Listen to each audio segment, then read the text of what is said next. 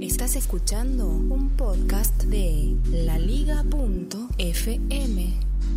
Soy Félix, mi Twitter es arroba locutorco y hago este podcast a diario, la mayoría de las veces tomándome una taza de café en la máquina del edificio de mi trabajo. Bien, hoy sí hay, aunque tuve que venir a otro piso a buscar el café.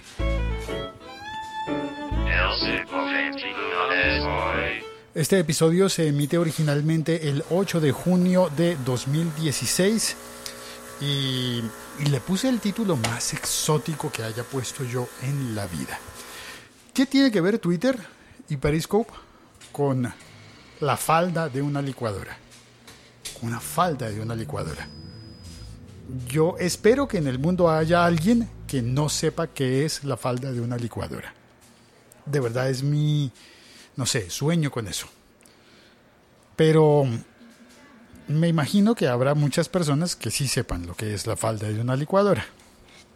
Así que eh, vamos a explicarle a esas personas hipotéticas que están en mi cabeza y que, y que me harán mejor la vida, esas personas que no saben lo que es una falda de una licuadora. Y les vamos a explicar. Mi mamá, en alguna época de la vida, eh, y la mamá de mis amigos, las mamás de cada uno de mis amigos, en alguna época de la vida han utilizado faldas, faldones, como forros para la licuadora.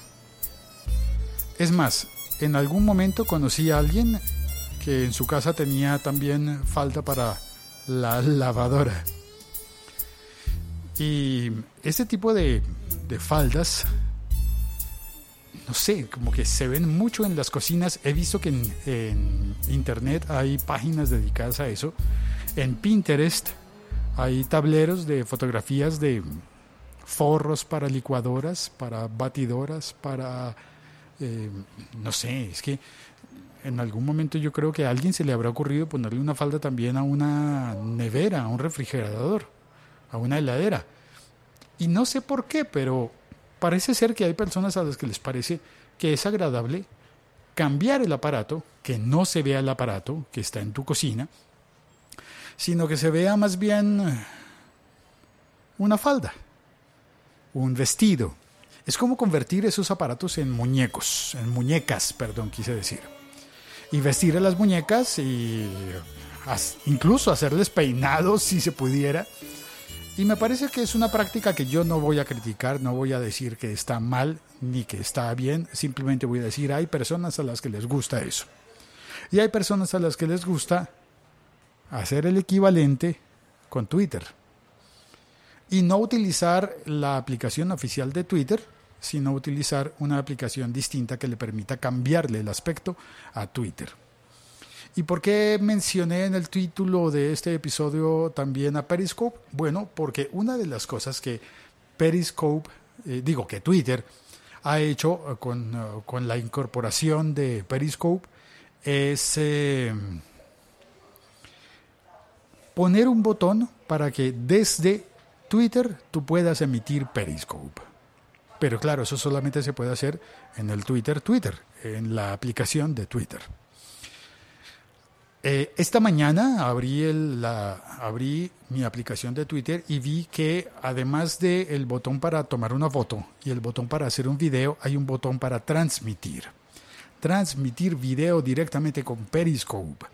Y me pareció que bien, qué bueno. Es más, pensé en hacer una prueba, un ensayo, y desinstalé Periscope de mi teléfono y volví a intentarlo. En ese caso, Twitter sigue teniendo el botón para compartir video en directo, pero cuando le doy clic a ese botón me dice que debo instalar Periscope. Así que descarté la opción de que Twitter tuviera incorporada la función de Periscope. No es eso. Es simplemente que establece un vínculo con la otra aplicación y puedes abrirla desde esta sin necesidad de ir a la otra. Pero necesariamente hay que tener Periscope y Twitter. Pero las aplicaciones originales las de verdad. Ahora, cuando tú estás viendo Twitter en el timeline, si hay alguien que esté transmitiendo con Periscope, desde el timeline de Twitter puedes ver la transmisión de Periscope sin volumen, sin sonido. Pero si entras puedes hacer que suene. Esas funciones solamente las tiene eh, Twitter en su aplicación oficial, no en las otras aplicaciones que decoran un poco, yo diría que le ponen faldas al Twitter y te muestran el timeline de Twitter con faldas. Es decir, eso sé que hay personas que lo utilizan, por ejemplo, para ver el Twitter con fondo negro en lugar de con fondo blanco. Y lo entiendo, está bien, hay personas a las que les gusta eso. Sin embargo, no dejo de pensar que es como quien le pone una falda a la licuadora para que no se vea eso del vaso y el motor y los botones, sino que se vea eh, una falda bien bonita, con, con, pliegues, plisada, eh, con a veces con cuadritos o con, o con lunares. Hay faldas tan bonitas, tan lindas, que uno se pregunta, ¿por qué, ¿por qué no ponerle una falda a la licuadora? ¿Por qué no ponerle una falda a Twitter y por qué no convertirlo en algo que te guste más visualmente? Cualquiera que sea tu gusto se puede convertir en eso, en lo que tú quieras. Twitter se puede convertir fácilmente. La Liga.fm. Estamos conectados. Hoy tengo baja batería, tengo que correr y hablar un poco más rápido y saludar a Sergio Solís. Creo que Sergio va a defender las faldas de Twitter. Creo, porque a me parece que Sergio eh, utiliza Tweetbot. Creo que a él le gusta. Vamos a ver si lo confirmo. Está en el chat y dice, buenas tardes. La falda de, la licuadora es lo que levantas para mirar por debajo, ¿no? Está bueno, sí. De hecho, cada vez que vas a utilizar la licuadora necesitas levantarle la falda primero. Em, em, aunque no sé qué sentido tiene verle el motor a la licuadora. Bueno, el motor no. El, ¿Cómo se llama? El, el, el, ensamblaje en el que están los botones. Adentro está el motor, pero no para que le veas el motor abierto. No, tampoco, ¿no? Em, y Sergio sigue diciendo, cada cual traviste su cafetera como quiere Félix, no vamos a, juzgar, a juzgarles por ello. Es verdad. Entonces son, eh, ya, ya llegamos al punto en que son licuadoras y cafeteras travestis, travestidas. Eh, y Sergio admite, dice, yo travisto Twitter con Tweetbot. De hecho, para mí, ya lo dije en otras ocasiones, Twitter es Tweetbot en iOS.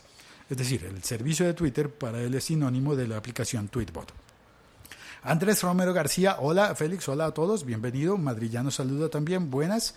Andrés Romero dice, Félix, ayer ganó Colombia, está hablando del fútbol. Muy bien, felicitaciones para los hinchas de la selección colombiana de fútbol. Lo siento por los hinchas de la selección paraguaya de fútbol, ya otra vez será. Eh, y Andrés dice, nunca he utilizado Periscope. Si es bueno, siempre he pensado que es para los famosos como Piqué. Bueno, para los famosos como Piqué es para que los vea mucha gente. Pero nosotros, digamos que en, una, en, un nivel mucho más eh, doméstico y eh, humilde, también podemos utilizar eh, Periscope. No va a entrar mucha gente a, verlo, pero va a entrar, es posible. También se conecta Vargas, que está desde Bucaramanga. Hola, y dice que viva el podcast. Qué bien. Muy bien. Y mm, ya está. Eh, quería contar esto, mi teléfono llegó al 10% de batería, se va a cortar la transmisión en cualquier minuto, así que me apuro para dar los spoilers de lo que va a ocurrir el viernes en la liga.fm.